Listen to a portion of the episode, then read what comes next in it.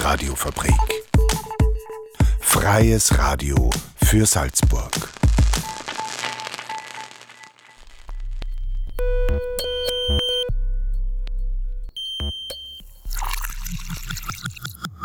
Unerhört.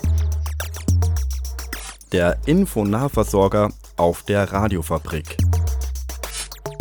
Jeden Donnerstag um 17.30 Uhr. Radiofabrik.at slash unerhört.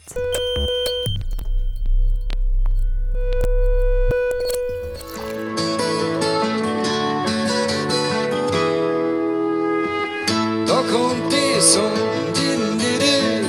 da kommt die Sonne, ich freu mich, das ist Gas.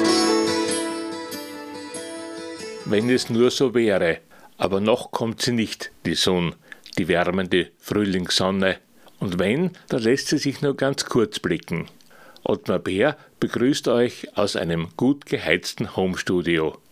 Es ist Donnerstag 17.30 Uhr, Zeit wieder für Unerhört, eurem Infonahversorger auf der Welle der Radiofabrik Salzburg.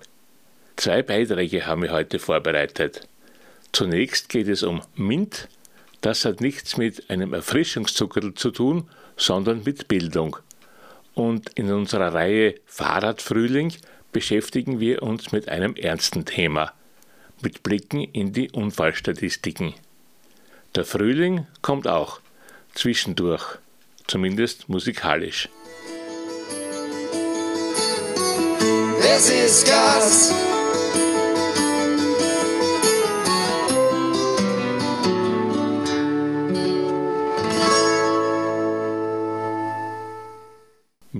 MINT, großgeschrieben, das ist die Abkürzung für Mathematik, Informatik, Naturwissenschaften und Technik. MINT-Berufe gelten als zukunftsweisend, denn die Bezahlung ist meistens gut und es gibt selten Schichtdienst, oft aber Gleitzeit. Und man verdient gut in MINT-Berufen. Manchmal in Teilzeit sogar mehr als in anderen Berufen in Vollzeit. Eines ist dabei auffällig. In MINT-Berufen sind viel weniger Frauen tätig als Männer. Und das soll sich nun ändern. Daher werden in Bildungsberatungsstellen die Hebel schon bei der Berufswahl angesetzt. Eine dieser Stellen ist Kompass Salzburg. Diese Einrichtung begleitet Mädchen und junge Frauen auf ihrem Weg zu einer selbstbestimmten Berufs- und Zukunftsplanung. Unerhört Redakteurin Renate Hausenblas sprach mit Ruth Meyer, Teamleitung und Koordination von Workshop-Anfragen bei der Salzburger Kompass Bildungsberatung. Das Gespräch ging über Mädchen, MINT und Möglichkeiten. Darf ich fragen, wer Sie sind? Wir sind eine Beratungsstelle und eine Einrichtung, die zur Einstieg Kompass GmbH gehört und richten uns an Mädchen und junge Frauen in der Phase der Berufsorientierung und unterstützen die dabei, einen, einen selbstbestimmten Weg zu finden.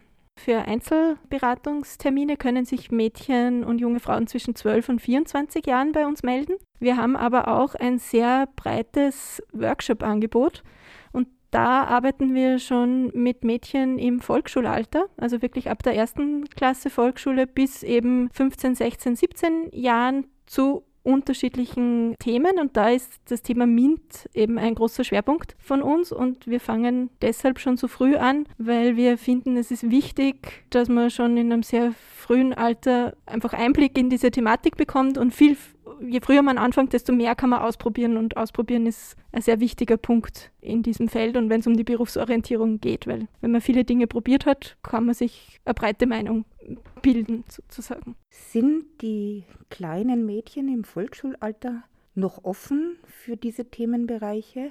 Durchaus, also das, das ist auch ein Grund, warum wir gesagt haben, wir, wir möchten einfach früher beginnen, weil in, in dieser Altersgruppe das Thema MINT oder die Themen Informatik und Technik noch nicht so mit Stereotypen besetzt sind, sondern da sind es einfach spannende Dinge, die man ausprobieren kann. Und es ist noch nicht so, wie man zum Beispiel dann bei älteren Mädchen oft merkt, die, die diese Themen schon ein bisschen in so in dieses, ah, das ist ja nur was für Burschen, in dieses Eck schieben und vielleicht dann aus diesem Grund gar nicht mehr so genau hinschauen und vielleicht deshalb auch gar nicht rausfinden, dass das auch für sie spannend sein könnte. Ich glaube, dass es wichtig ist, im Laufe des Heranwachsens viele Gelegenheiten zu schaffen, wo sich die Kinder eben selbst ein Bild machen können. MINT-Ausbildungen oder, äh, oder Berufe haben oft sehr abstrakte Namen und dann kann man, äh, also dann heißt es halt irgendwie Mechatronik oder Applikationsentwicklung oder keine Ahnung, aber man kann sich halt eh wenig Konkretes darunter vorstellen und ich glaube, dass das, dass das gerade für, für Mädchen auch wichtig ist, eine Idee oder ein Bild zu haben, was mache ich denn da dann eigentlich?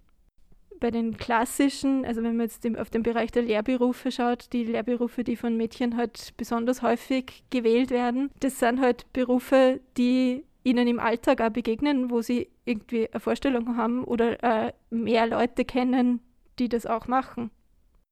Wie wir hörten, ist es wichtig, dass die Mädchen bereits im frühen Alter, eben in der Volksschule, bereits an MINT-Themen herangeführt werden. Allerdings können Kinder ja keine Kurse buchen. Im Volksschulalter sind es ja auch weniger oft die Kinder, die sich für den, äh, für den Workshop entscheiden, als die Eltern, die die Information irgendwo sehen und sich denken, ah, das könnte doch was für mein Kind sein und dann vielleicht fragen, magst du da mitmachen? Das heißt tatsächlich, glaube ich, dass da ganz viel Bewusstseinsarbeit bei Erwachsenen passieren muss, um nicht, wenn da jetzt irgendwie zum Beispiel ausgeschrieben ist, Programmierworkshop, damit man dann nicht nur an den Sohn denkt, sondern auch denkt, hey, das könnte ja was für meine Tochter sein, ja. Wenn die Kinder dann einmal da sind, gibt es da eigentlich wenig Unterschied zwischen Mädchen und Burschen, wie sie sich für das Thema begeistern können. Bei der Einladung müssen Sie es jetzt aber dann so formulieren, dass die Eltern quasi sowohl für Mädchen als auch für Jungs sich angesprochen fühlen. Genau, genau. Ähm, das versuchen wir auch. Also das ist, ich meine, da muss man jetzt dazu sagen, die Angebote, die wir bei Kompass setzen, sind meistens, also richten sich meistens explizit an Mädchen. Kompass Forscherinnen-Tage nennen wir das. Das Angebot im Pinsker war innerhalb von zwei Tagen ausgebucht. Das bedeutet, dass wenn Sie für Mädchen Ausschreibungen machen, sie ihre Kurse sehr wohl voll bekommen, auch wenn es technische Themen sind. Technische Fächer sind ja von sich aus schon extrem Kreativität fordernd.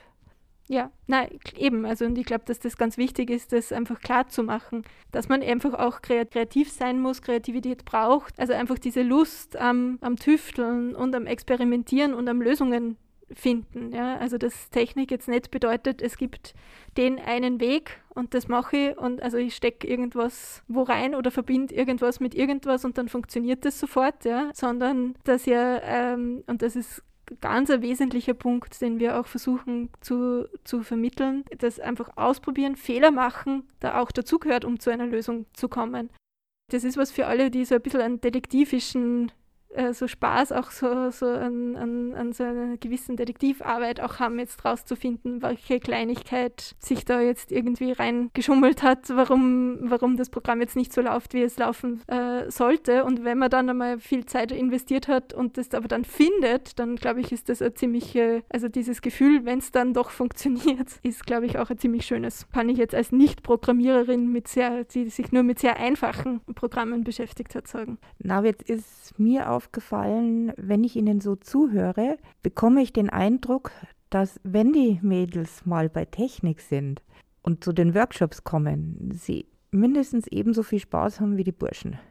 Ich glaube, dass der Schritt, sich dann wirklich für eine Ausbildung in dem Bereich zu entscheiden oder die, die Hürde sozusagen für die Mädchen dann noch einmal eine größere ist, also wenn sie so 14, äh, 15 sind, weil ähm, und da gibt es sehr interessante Studien dazu. Also man weiß zum Beispiel, dass wenn Mädchen überlegen, ob sie Informatik studieren sollen, dass ihnen tendenziell vom Umfeld eher abgeraten wird. Mädchen, die sich für den Bereich entscheiden, werden halt immer noch in eine gewisse Sonderrolle gedrängt. Also selbst wenn das jetzt positiv verstanden wird und sie hervorgehoben werden. Renate Hausenblas sprach mit Ruth Meyer. Sie ist Leiterin der Kompass Bildungsberatung für Mädchen. Weitere Informationen etwa über Workshops, Kurse, Termine gibt es im Internet unter www.mint-salzburg.at. sowie unter www.mintlabs.at. Bevor es nun mit dem Fahrradfrühling weitergeht, stimmt uns die zu Unrecht in Vergessenheit geratene britische Folk-Jazz-Gruppe Pentangle auf wärmere Tage ein. Titel der Nummer aus dem Jahr 1969, das war immerhin das Jahr der Mondlandung, ist also schon lange her, aber immer noch frisch und wunderschön zu hören. Springtime Promises. Summertime is with us once again. Flowers blooming everywhere again. And the cold days of winter are behind us now. And the springtime promises all come true.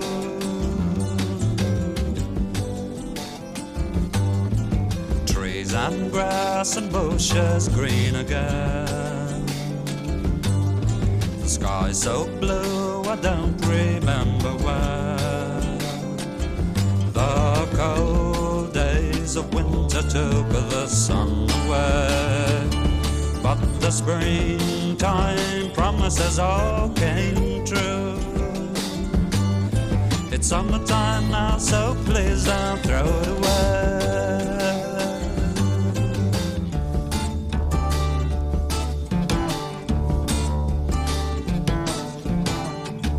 Winter will be with us once again.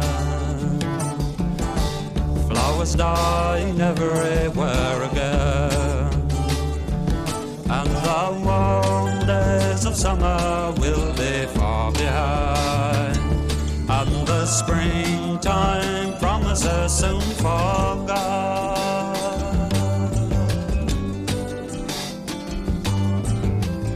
And bushes are withered and the trees are bare. Dark and cloudy skies and people in despair. And the warm days of summer seem so far away. And the springtime promises still forgot. It's winter time, so you've got to wait springtime promises to come true. Now the newborn year is come once more. Gentle showers awake us as before. It's the time when all promises are now made true. And the springtime sun returns anew.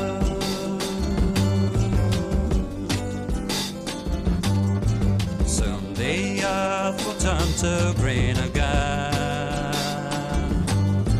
Flowers will burst forth soon to bloom again. And the warm days of springtime tell us all is well. Can't you feel your promises will be true? It's springtime now. Be happy today.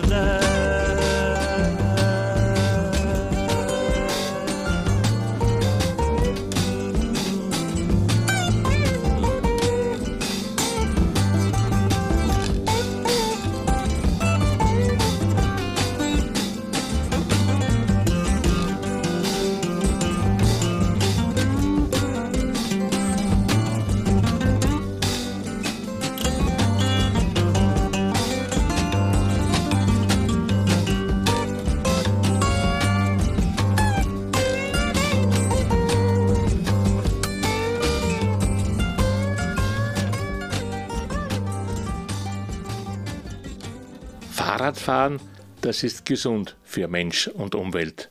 Da gibt es keine Zweifel. Fahrradfahren birgt aber auch Gefahren. Und darum geht es heute im Fahrradfrühling der Radiofabrik Salzburg. Im schlimmsten Fall kommt es zu einem Unfall mit Personenschaden. So heißt es im Behördendeutsch. Und aus Statistiken über solche Ereignisse lässt sich einiges herauslesen, das auch zur Vermeidung von Unfällen beitragen kann. Die Unerhört-Redakteurinnen Renate Hausenblas und Raffaela Enzenberg haben sich Zeit für diese Thematik genommen. Renate stöberte in speziell auf Stadt und Land Salzburg bezogene Unterlagen der Statistik Austria. Raffaela bringt uns diese Ergebnisse näher. Der Unerhört Fahrradfrühling. mit Fakten, Fantasien, Fachwissen Und Frechheiten. wöchentliche Zusatzinfos, zum Zweirad.